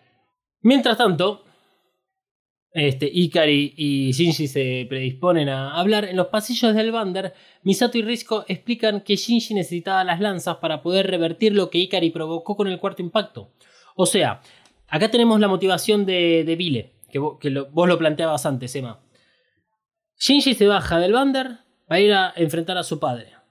¿Qué hace eh, Vile mientras tanto? Vile dice que tiene la excusa de tratar de ayudar a Shinji para revertir la situación. Y que el objetivo, nuevo objetivo de, de es que se pueda revertir, o sea, tratar de frenar el cuarto impacto y ver de, eh, bueno, que se acaben los impactos de alguna manera. No es, eh, ni, siquiera tenemos eh, como objetivo de Vile si, si es continuar el impacto, si es elegir el mismo mundo, no, es revertir la situación. Lo que plantea Diles desde siempre fue preservar a la humanidad que sobrevivió. Por eso es que está la Villa 3 y bueno, presuntamente Villa 1 y Villa 2 con las que hacen los intercambios de mercancías. Este, tenemos el tema de las semillas, tenemos todo eso armado alrededor de la organización Vile. Porque su objetivo no es cambiar el mundo, es continuar viviendo en el mundo que les tocó vivir. Y habla de conformismo, hemos hablado sobre eh, las actitudes conformistas de los personajes que tienen en el reveal. Así que vayan, en todo caso, escuchen los episodios anteriores. Mientras tanto, Ikari afirma que desde el objeto Golgotha va a poder matar a los dioses. Léase de otra manera. Ikari también planea tener un mundo sin Evangelions, y no solo eso, evitar que se pueda revertir la situación. Todos juguitos de mandarina forever and ever. Si vamos viendo de a poquito cuál es el objetivo de Ikari y qué termina decidiendo Shinji, no veremos tantas diferencias entre los objetivos de ambos. El primer objetivo de Ikari es reunirse con Yui. Para hacer eso lo que necesita es él meterse dentro de la EVA 01. Pero además sabe que con eso no basta, sino que todos podamos vivir dentro del gran eh, LSL, y que además no haya más Evangelions. Casualmente lo que decide Shinji. A partir de este momento tenemos el momento Star Wars o MacGyver o Brigada A dependiendo de la generación que seas. O obviamente cualquier otra serie o película de acción que hacen las cosas milagrosamente y que hayas visto en los últimos años, como Avengers. Risco dice que no tiene datos, que cree que la respuesta está en la columna vertebral del Bander y que junto a Maya tendrán que improvisar para poder darle una lanza a Shinji y que pueda usar esa lanza que no existe y que no saben si la van a poder hacer, así Shinji tiene una forma de revertir la situación que está ocurriendo en el antiuniverso. Pero la fuerza de voluntad de Misato es mucho mayor porque lo logran, sin tener idea de lo que están haciendo. Si este, hacemos un repaso rápido de la conversación que tienen Risco y Misato, Risco le dice, no tengo datos acerca de cómo crear una nueva lanza. Misato explica qué es lo que hizo Ikari para crear las dos lanzas de desde la luna negra, que la luna negra está convertida en dos lanzas que la tienen en otro universo, por tanto no hay luna negra. Entonces Misato razona y dice, deben ser las naves. Entonces, agarremos la poca energía que nos queda, destruyamos la columna vertebral del Wander y convirtamos todo esto en una gran lanza. Se inicia el... Sí, Ah. sí, sí, sí. Se inicia el impacto adicional, luego de que las lanzas, ambas lanzas, Cassius y Longius, son absorbidas por la Lilith negra o el Evangelion imaginario, que muy amigablemente Ikari lo lleva a Shinji a ese lugar, le dice que esto es así, que vos lo estás imaginando de esta manera, no necesariamente esto es así, y que los seres humanos son los únicos que pueden encontrar o entender esto porque manejan el tema de lo real con lo imaginario. En ese momento nos vuelve a decir que el doctor Katsuragi había anticipado y había dado correctamente con su teoría. Por algún motivo la gente de producción de Evangelion decidió eh, adjudicarle al papá de Misato eh, todo lo que sucedió en el segundo impacto y lo del objeto Golgota como una teoría que podía haber salido de algún lado. Creemos que tiene que ver con los rollos secretos del mal muerto y que el doctor Katsuragi tal vez tuvo acceso. Hizo algunas pruebas, sucedió lo del segundo impacto y bueno, en definitiva dejó, digamos, las pistas para que Ikari llegue a comprobar que esta teoría era correcta. Nuevamente, más información que no vamos a tener respuestas y que sirve para ta- tapar todo el resto de las cosas que no explicaron. Por lo tanto, tenemos a la Lilith Rey Gigante que asciende desde el epicentro del segundo impacto y comienza a guiar a las almas a su nuevo estado. Acto seguido, tenemos una conversación cuasi sin sentido entre Mari y Fuyuski, que lo importante es que la mano derecha de Ikari hizo su trabajo a la perfección y cuando no hubo más misiones para Ikari continuó con las suyas. Por lo tanto, le cede el control a Mari para que haga lo que ella crea más conveniente, comerse a las Eva Marks restantes. Fuyuski se despide de este mundo y explota en LSL. Y si queréis ahí tocamos un poco lo del tema de Mari Iscariot, que tanto ha dado que hablar. Iscarionte. Eh... Ah, la verdad, ni idea, eh. ¿Sabes que ahí Mari le dice hace, mucho, hace muchos años que no me decían por mi nombre completo? Sí, es muy raro. A menos que me digas que ese sería un segundo nombre. eh, como Mari eh, Maquilustrius Iscarionte Maquinami o algo de ese estilo. O Mari Iscarionte Maquilustrius Maquinami. La verdad me, me chupa un huevo. Sí, sí. Eh, qué sé yo, es una referencia a Judas que podría uno pensar que en realidad Mari primero estaba con eh, ellos y por eso alguien le tira a Judas. Eh, la verdad ni idea. Nuevamente, más información al pedo. Que no va a ningún lado, que no aporta nada. Nada, absolutamente nada. O sea, si a partir de esto lo vamos a hacer, obviamente desde acá lo vamos a hacer porque es, es de las cosas que además en ese sentido nos gusta jugar eh, y nos reímos al hacerlo. Eh, que tiene que ver con que vamos a tener, bueno, ¿qué, qué quedaron pendientes con Thrice Upon a Time, con el reveal? ¿Qué teorías surgen? ¿Qué cosas nos deberían explicar si es que efectivamente en algún momento la van a explicar? Y que probablemente Evangelion continúe, porque ya hemos... Antes de que salga esta película, yo dije, yo quisiera que no haya más cosas de Evangelion, esto tiene que, esto tiene que llegar a un final. Creo que Hideaki Anno no va a estar metido en producciones futuras porque le hace muy mal. Y lo hemos visto a lo largo del reveal y encima con su documental y con sus propias palabras. Lo cierto es que Evangelion es el caballo de batalla y es lo único que alimenta el estudio cara. Por lo tanto, es razonable de que haya más producciones en torno a Evangelion. Si muchas de estas cosas que están en Stars Upon a Time las dejaron pendientes para explicarlo de otra forma, lo veremos a futuro y probablemente jugaremos a crear estas futuras producciones que nos podrían llegar a explicar. Pero la realidad es que si esto es, realmente es el final de Evangelion, este tipo de cosas insertadas son Son fallas muy grandes. Son fallas muy grandes narrativas. Pero bueno, la cuestión es que la nueva lanza es creada milagrosamente y por lo tanto Marie tendrá que hacérsela llegar a Shinji. Para eso Misato se sacrificará otra vez y ella, dentro del Bander, se meterá dentro del ojo de la rey Lilith gigante. Marie se morfa a las hebas restantes y adquiere más poder que le permitirá llegar a donde está Shinji. Eh, claro, la, la, la explicación a todo esto es que si te comiste o tenés un poco de porciones de los veces of Adams, puedes ir al antiuniverso.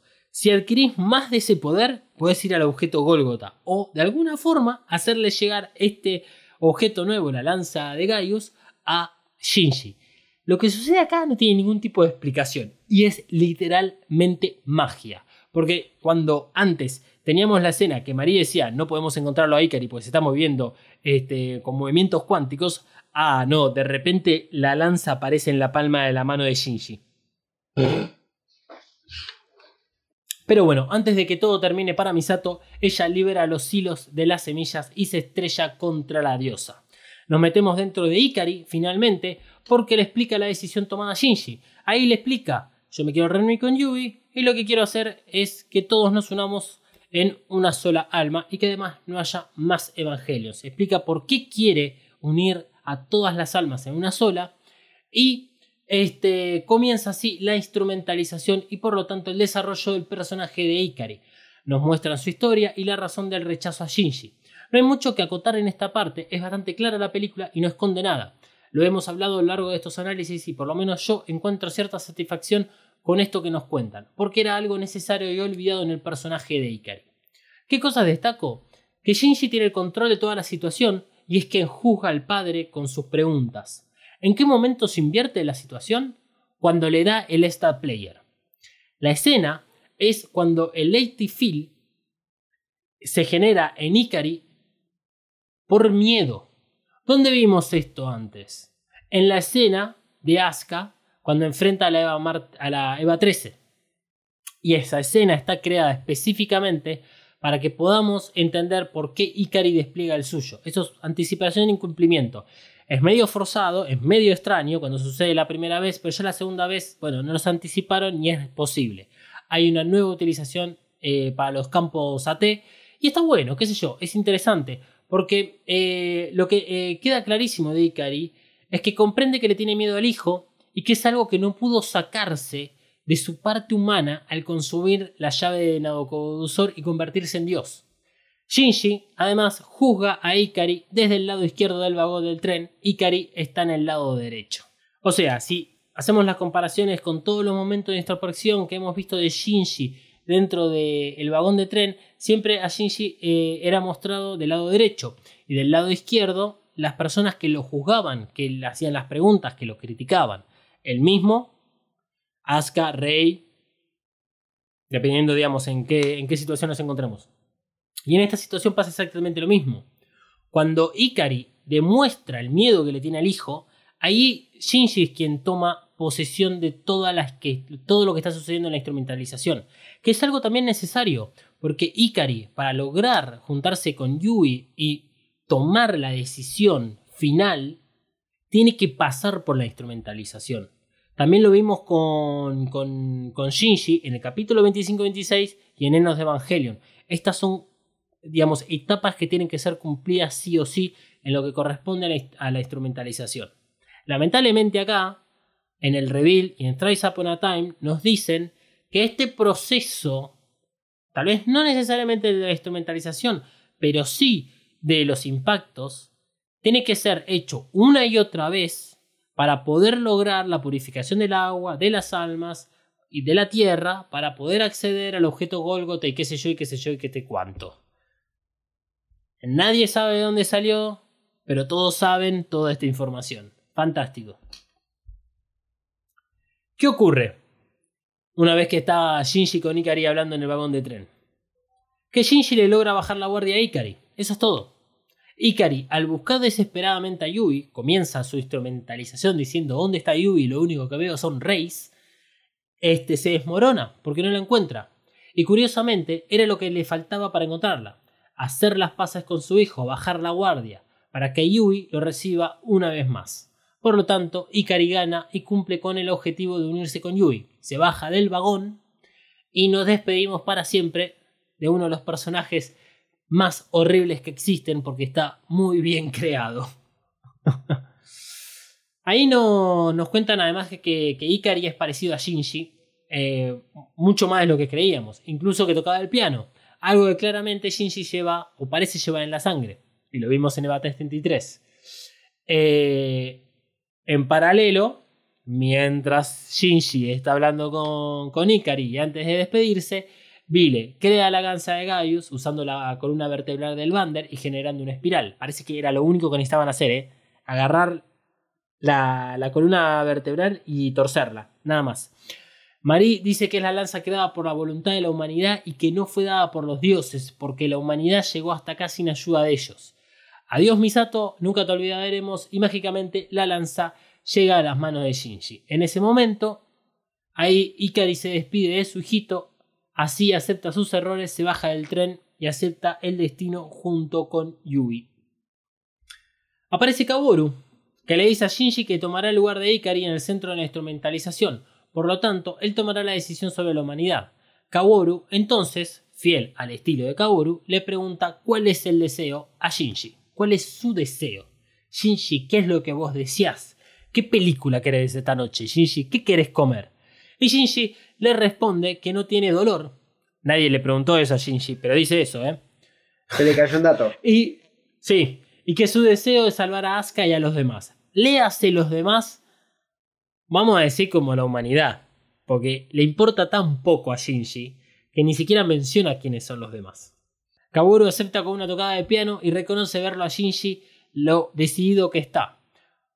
Como él dice, como Kaworu dice, que está de pie en ambos mundos, tanto en el real como en el imaginario. Sí, a ver, a esta altura es clarísimo que Shinji no es el mismo Shinji que hemos conocido durante toda esta película, toda la anterior, las anteriores, el anime, el Evangelion y todo eso, que Shinji es una persona decidida, con confianza y que sabe qué tiene que hacer. Por lo tanto, Shinji quiere enmendar lo hecho por Ikari, o sea, volver para atrás las últimas escenas, y nos topamos con la instrumentalización de Asuka. Conocemos su historia como un clon. Nuevamente, todo muy evidente de lo que sucede en pantalla, y mucho de esto lo hemos hablado en episodios anteriores.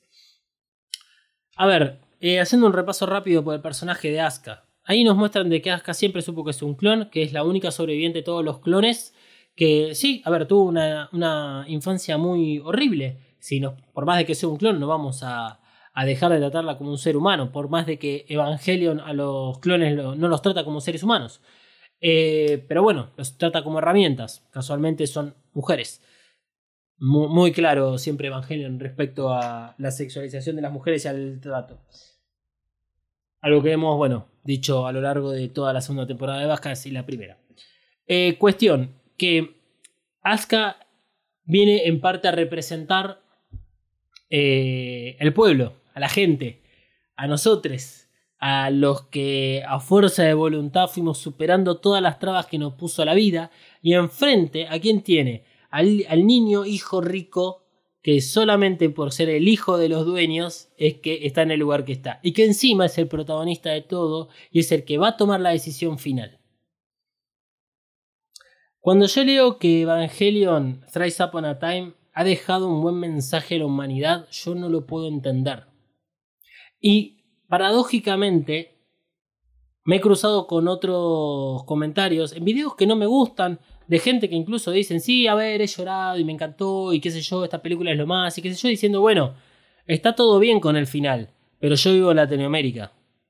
Somos varios los que estamos dentro, digamos, estamos del mismo lado de la calle, donde Está buenísimo el mensaje de Evangelion, sí. Si sos el hijo del dueño. Sí. Porque, porque Asuka, que es la representación exactamente del resto de la humanidad, y lo que nos muestran es clarísimo. Lo que nos muestra Asuka es el odio de clases que hay. Por eso Asuka llega desde lo más alto y lo primero que le dice a, a Rey es: Vos sos la favorita. Claro, obviamente que es la favorita es el clon de la esposa del dueño. O sea, de Ikari. Y a Shinji le dice, vos sos el hijo encima. Yo estoy acá porque me, este lugar no me lo regalaron a mí. Y aún así, ese personaje, Asuka, es el más destruido sistemáticamente. Así es como nos tratan en la vida real a todos nosotros. Exactamente así. Así que no tiene un buen final Evangelion. Rise Upon a Time. Yo no. O sea, la gente que, que, tiene eso, bueno, no sé, tal vez deben cobrar en dólares, no tener que pagar expensas que todos los meses aumentan 10%, 30%, o tiene que vivir en lugares donde uno nunca sabe qué carajo va a pasar el día de mañana. Entonces es muy triste eh, no que me cuenten esta historia. Me la rebanco con respecto a esto. Y me gusta que me lo estén mostrando. Es muy triste que esta historia quede tapada por pelotudeces. Ese es el tema. Por lo tanto, Asuka es sacada de la instrumentalización y ahora es el turno de Kaworu. Antes de pasar a lo del al turno de Kaworu. Ahí, acá está toda la situación además de, de Asuka con Kensuke. Y de si, si son novios, no son novios, si se quedan, no se quedan, qué sé yo. Eso lo vamos a dejar para más adelante. son estupideces que no vienen de ningún tipo al caso. Porque encima, lo que nos muestran del final de Asuka es una Asuka solitaria. Vaya final le dan a Asuka. Bueno, volvamos. Es el turno de Kaworu. Mientras Shinji habla con Kaworu, le dice que no va a llorar más. Pésimo mensaje da sobre la masculinidad, Evangelion. Eh, no solo quitaron eh, claramente de, pantalla lo que es la relación eh, amorosa entre Kaworu y Shinji, sino que ahora lo que dice Shinji es que como está más confiado, como está más crecido, como ha madurado, no va a llorar más. y la verdad no va. No, no va. O sea, podría decir, la verdad, mirá, no voy a estar más triste, me voy a, a, superar. O sea, podría buscar una manera de decir un mensaje similar o, decir eh, voy a enfrentar los problemas, no sé, algo que busque un mensaje similar, no nunca encontrar el mensaje igual porque el mensaje se va a cambiar, porque hay que cambiar el mensaje, eh, pero decir que no va a llorar más es como que no, no va, porque si tenés ganas de llorar, llorar y está todo bien. Sí, exactamente. Por lo tanto, este, mientras están hablando, en la propia instrumentalización entre Shinji y Kaboru, Shinji le avisa a Kaboru que va a tener que eliminar a Eva 13 porque su deseo, el deseo de Shinji, es vivir en un mundo sin Evangelions. Por lo tanto, también tendrá que deshacerse de Kaboru, que vive y reside dentro de la Eva 13. Quien reconoce haber, eh, quien reconoce haber malinterpretado los deseos de Shinji es Kaworu, porque Kashi regresa a la pantalla y le dice al comandante Kaworu que confundió la felicidad de Shinji con la suya.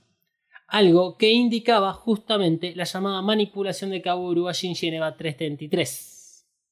Acá suceden muchas cosas extrañas, porque eh, dice tener el control y estar ahora en control de la instrumentalización, pero rápidamente todas las decisiones las toma Shinji y no hay una inversión de los hechos como si vimos con Ikari, que Ikari baja la guardia cuando recibe el Esta Player y asume lo, lo que tiene que asumir Ikari. Acá Shinji tiene el control, sin embargo, Kaworu le preguntó qué era lo que quería hacer. Es como que le está cediendo nuevamente el control a Shinji. Nuevamente, ¿por qué? Porque en Enos de Evangelion pasa exactamente lo mismo. Y ahí tenemos otro reflejo con Enos de Evangelion.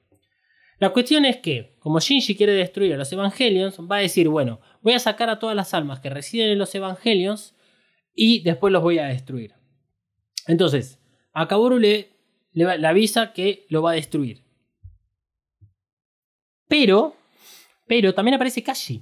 Entonces ahí tenemos lo que hablamos en el episodio sobre el casi tercer impacto y el tercer impacto cuando nos tocó la figurita de Kashi, acerca de qué era lo que había sucedido entre Kashi y Kaworu. Bueno, claramente Kaworu y Kashi estuvieron trabajando juntos en algún momento. Eh, por eso es que Kaworu y Kashi se conocen y tienen cierto tipo de relación y parece hablarse de una forma como bastante cercana. E incluso quien le hace la, como la, instrumentalización a Kashi es Kaworu, no es Shinji. Y es Kaworu quien acepta la, decisión de Kashi. Irse a vivir en una granja con Misato y con su hijo.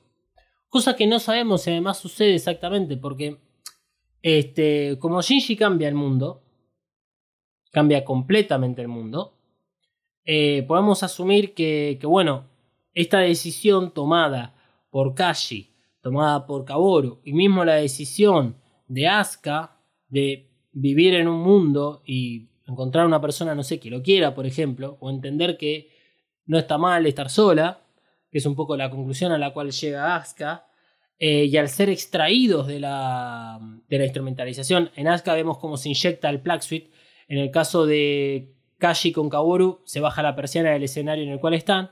Bueno, podemos interpretar que en este nuevo mundo en el cual desea Shinji, estos personajes van a vivir en estas realidades que eligieron vivir. El problema es qué pasa con el resto. Eh, por lo tanto, se habla mucho en la conversación que tienen Kaworu con Kashi acerca del libro de la vida y los nombres escritos ahí. Y acá se vuelve a replantear toda la situación del reveal. El reveal no habla sobre las acciones y responsabilidades de sus personajes, porque cuando en EVA 333 responsabilizaron a Shinji, Thrice Upon a Time viene a demostrarnos de que no era necesario todo lo que sucede en, en 333. no era necesario, fue sobreexagerado.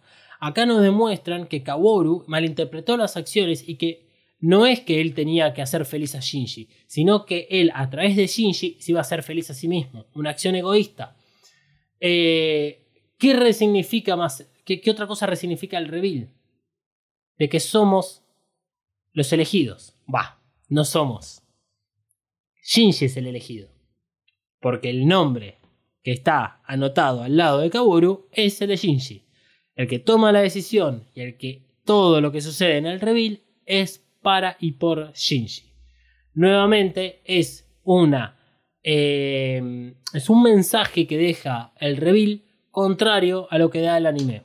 El anime es una historia de personas con conflictos, con problemas reales puestos en una historia inverosímil y ver cómo actúan esos personajes con sentimientos reales. Shinji a lo largo de todo el anime y todo Enos de Evangelion nunca cae en lo que es la categoría de héroe. El reveal desde la primera película lo ponen en la categoría de héroe a Shinji. Y a Shinji lo eligen y es el elegido para ser el salvador de la humanidad. Por eso es que Thrice Upon a Time o todo el reveal viene a plantear, es cierto, viene a plantear una nueva forma de la historia. Una historia que estamos cansados de escuchar. Yo estoy cansado de los héroes y de consumir películas, historias con héroes. Era de las cosas que me agradaba muchísimo Evangelion antes de estas películas. Shinji se queda entonces solo con Rey, la Rey de pelo largo, que ahora tiene un hijo armado con basura o con partes. No tiene sentido. No, para mí tampoco. Porque la Rey que se encariña con un eh, retoño, por decirlo de una manera, eh, es Rey Q, no Rey 2, que es la que está de pelo largo. Pero todas las Rey claramente están conectadas y todas conectadas a través de la Quantum Rey y todo eso. Entonces, esta Rey, y además como es mujer, tiene que tener un sentimiento maternal. Eh, eso es irracional y machista. Por supuesto. Sí, sigamos adelante con el análisis. estamos en el estudio de grabación eh, y Shinji le explica que su deseo es vivir en un mundo sin Evangelions y que para eso creará un nuevo mundo. A lo cual Rey le dice, ah, Neon Genesis. Y ahí el cine explotó diciendo, sí, dijo el nombre de la película. es el meme de, Family Guy. Sí. Sí, sí, sí, sí, sí, tal cual. Tal cual. Eh, creo que esta película tiene muchas cosas de Family Guy, de alguna forma. Pero, pero bueno, salgamos, salgamos de eso, salgamos de eso. La cuestión es que Rey se toma el palo. Porque en definitiva lo que hace Shinji es liberarla. Y en todo momento, en todo, toda esta situación que Shinji va descartando personajes de adentro de los Evangelions, Kaworu le hace la pregunta, che, no, ¿no te vas a quedar un poco solo acá? Shinji maduramente le dice que no tiene problema en quedarse solo. Y por eso es que va liberando los personajes. Esto habla de la maduración que tuvo Shinji a lo largo de esta película. Por lo tanto, una vez que queda solo y Rey se tomó el palo, Shinji agarra la lanza de Gaius, dentro, lo vemos dentro del entry plug de la EVA 01, piensa en el nuevo mundo y se intenta impalar, o sea, clavar la lanza para acabar con los últimos Evangelions. Pero antes dijo que Marie la iba a buscar. Va a buscar el cadáver.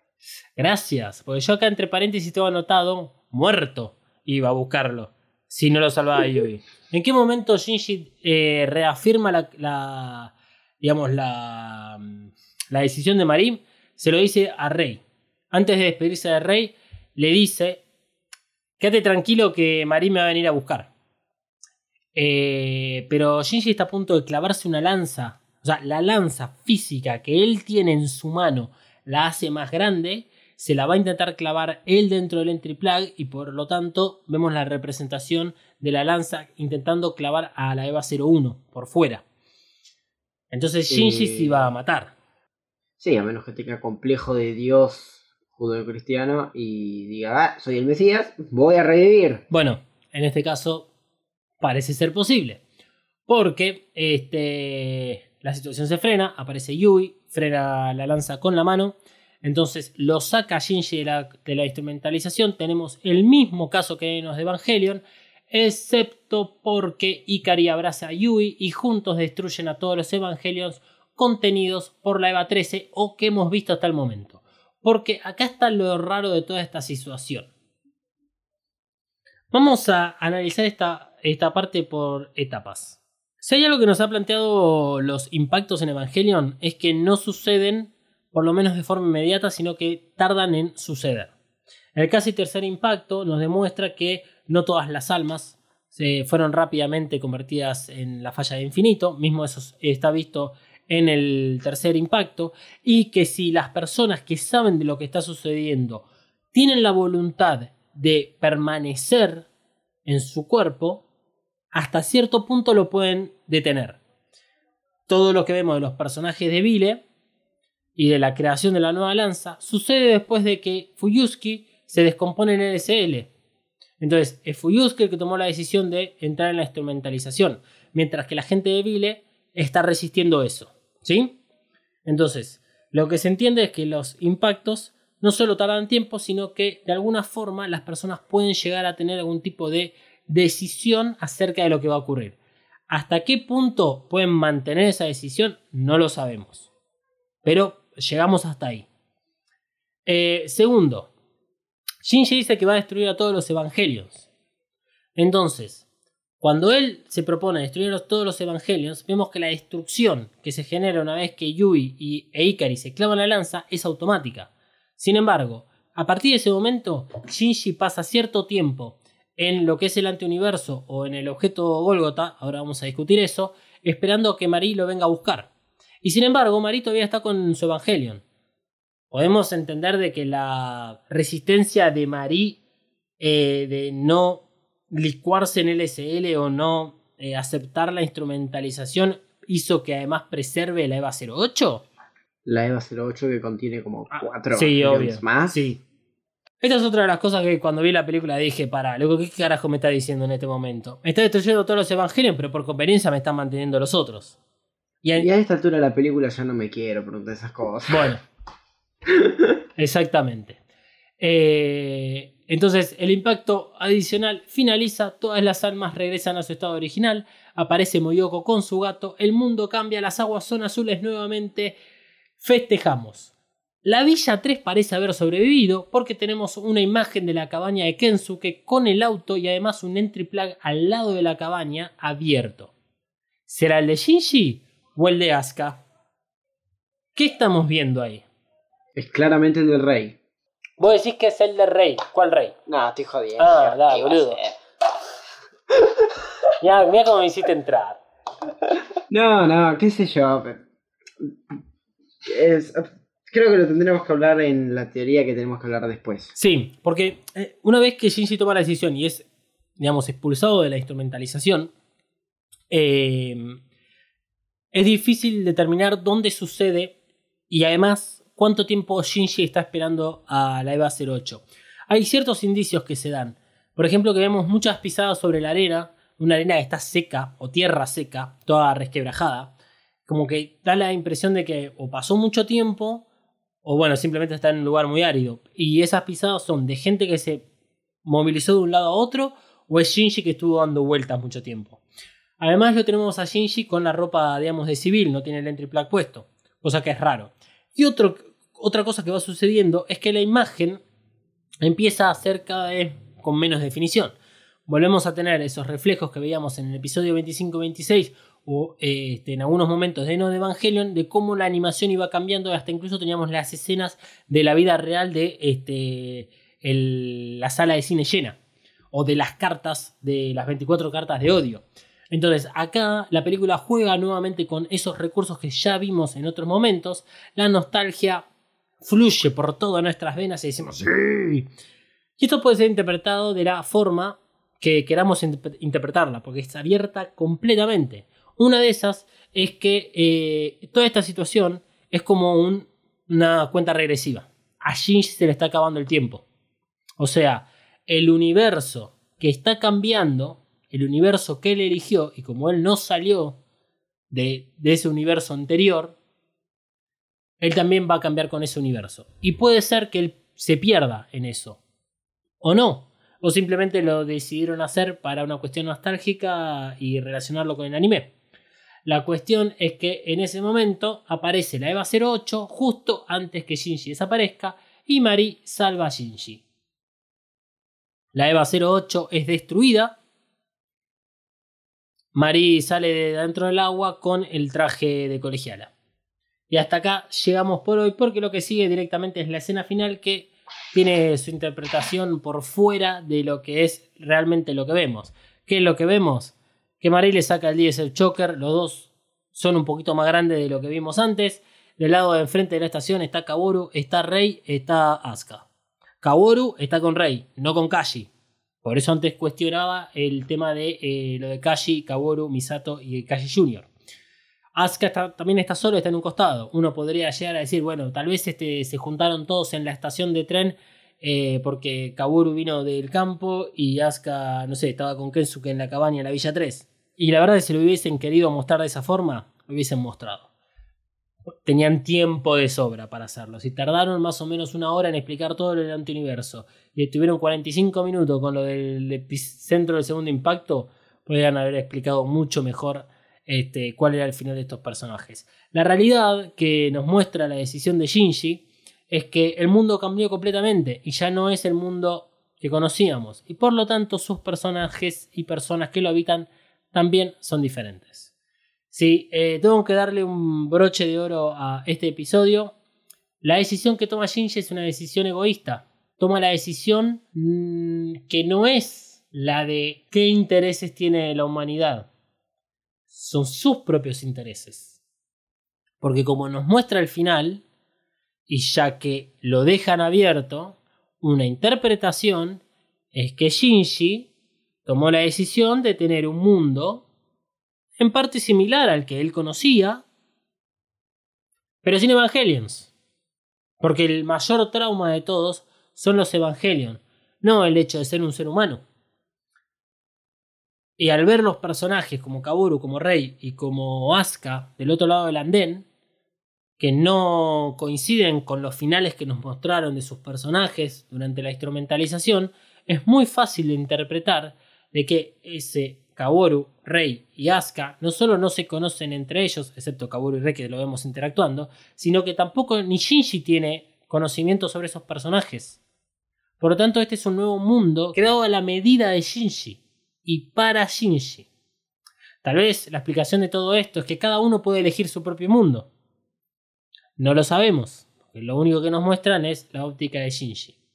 Y si para eso le sumamos de que la decisión de Shinji termina siendo el mundo que nosotros conocemos, el mundo real, porque esa es el, en definitiva el último mensaje que tiene Thrice Upon a Time, bueno, dependiendo del lado del mundo en que vos habites y dependiendo tus condiciones eh, de vida, vas a poder interpretar si este es un final amargo o un final feliz. Para mí es un final amargo, porque yo no quiero vivir en este mundo. Tampoco quisiera vivir en el mundo de Evangelion, no se trata de eso. Este, porque el mundo que elige vivir Shinji y que lentamente se va mezclando con un panorama real de lo que es la estación de la ciudad de V, donde vivió Hideaki Anno, donde nació, eh, es el mundo real. Pregúntense qué tiene el mundo real. Pregúntense qué es el Reveal, que es cuatro películas creadas solamente para vender muñequitos, y que está perfecto. este mundo es un mundo capitalista que es necesario tener dinero para poder vivir una vida cómoda y tranquila. Lo que pasa es que vos estás vendiendo a, este, toda esta, tu franquicia, a Evangelion, con un mensaje que venía, que era súper positivo, que, era, que ayudó a muchas personas a salir de lados muy oscuros de su vida, y ahora lo, lo único que le estás diciendo básicamente es tenés que ser el hijo del dueño y poder elegir, gracias a eso, el mundo que vos querés vivir. Arroba dalmas-ndg y arroba Mariana Flores BA o coven.estudio.ba en todas las redes sociales. Eh, sin duda este último fragmento de la película es un fragmento creado como para concluir, llamémosle por todo lo alto, una tetralogía. Eh, no lo logra. La, la realidad es que no. Más allá de la acción y de todo, es, como decía Dalmas, un final que depende mucho de lo que uno piense. Final ambiguo, pero no ambiguo desde el punto de vista de que se deja la interpretación de cada uno, sino que no se entiende. Porque la realidad es que es un montón de granos de arroz y cada grano equivale a un tipo de arroz diferente que no tiene nada que ver en este risotto. Es un todo menos carnadori. Mm. Y, y es un quilombo. Eh, es una manera muy japonesa de tener Star Wars 9. Porque literalmente lo que hace esta película es decir, no hace falta que veas las otras porque me voy a cagar en todo el resto. Y encima me voy a cagar en todo lo construido anteriormente, que fue lo que hizo importante esta saga. Y sí, Eh, para hablar de Star Wars y putear a Star Wars 9, arroba cancionaje 399 en Instagram y en Twitter. señoras, señores, será hasta la semana que viene. El podcast no termina acá. Seguí a Evacast, En Instagram y Twitter. arroba Evacast-pod. Evacast cuenta con el apoyo de Coven Studio. Coven Studio, maquillaje y nail art para todos. Desata tu magia entrando en tiendacoven.empretienda.com.ar. Pedí tus Presson Nails personalizadas y recorre la tienda virtual. Como oyente de EvaCast tenés un 10% off en el checkout de tu compra utilizando el código KAORU. KAORU. Nagisa KAORU. K-A-W-O-R-U. KAORU. Visita tiendacoven.empretienda.com.ar y el Instagram arroba coven.estudio.ba. Coven Studio, Made in Hell. La promoción no incluye envío, válida para Argentina.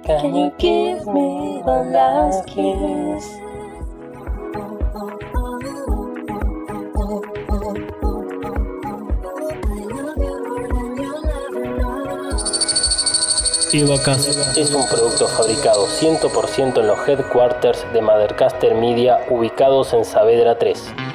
Si querés tener tu propio podcast o ya tenés uno, Descubrí mothercastermedia.com. Elegí el servicio que mejor se adapte a tus necesidades y objetivos. producción, mentoría, cursos, edición Y más, busca arroba mothercaster en tu red social favorita y no te quedes afuera. Mothercaster Media. Transforma tus ideas en podcast.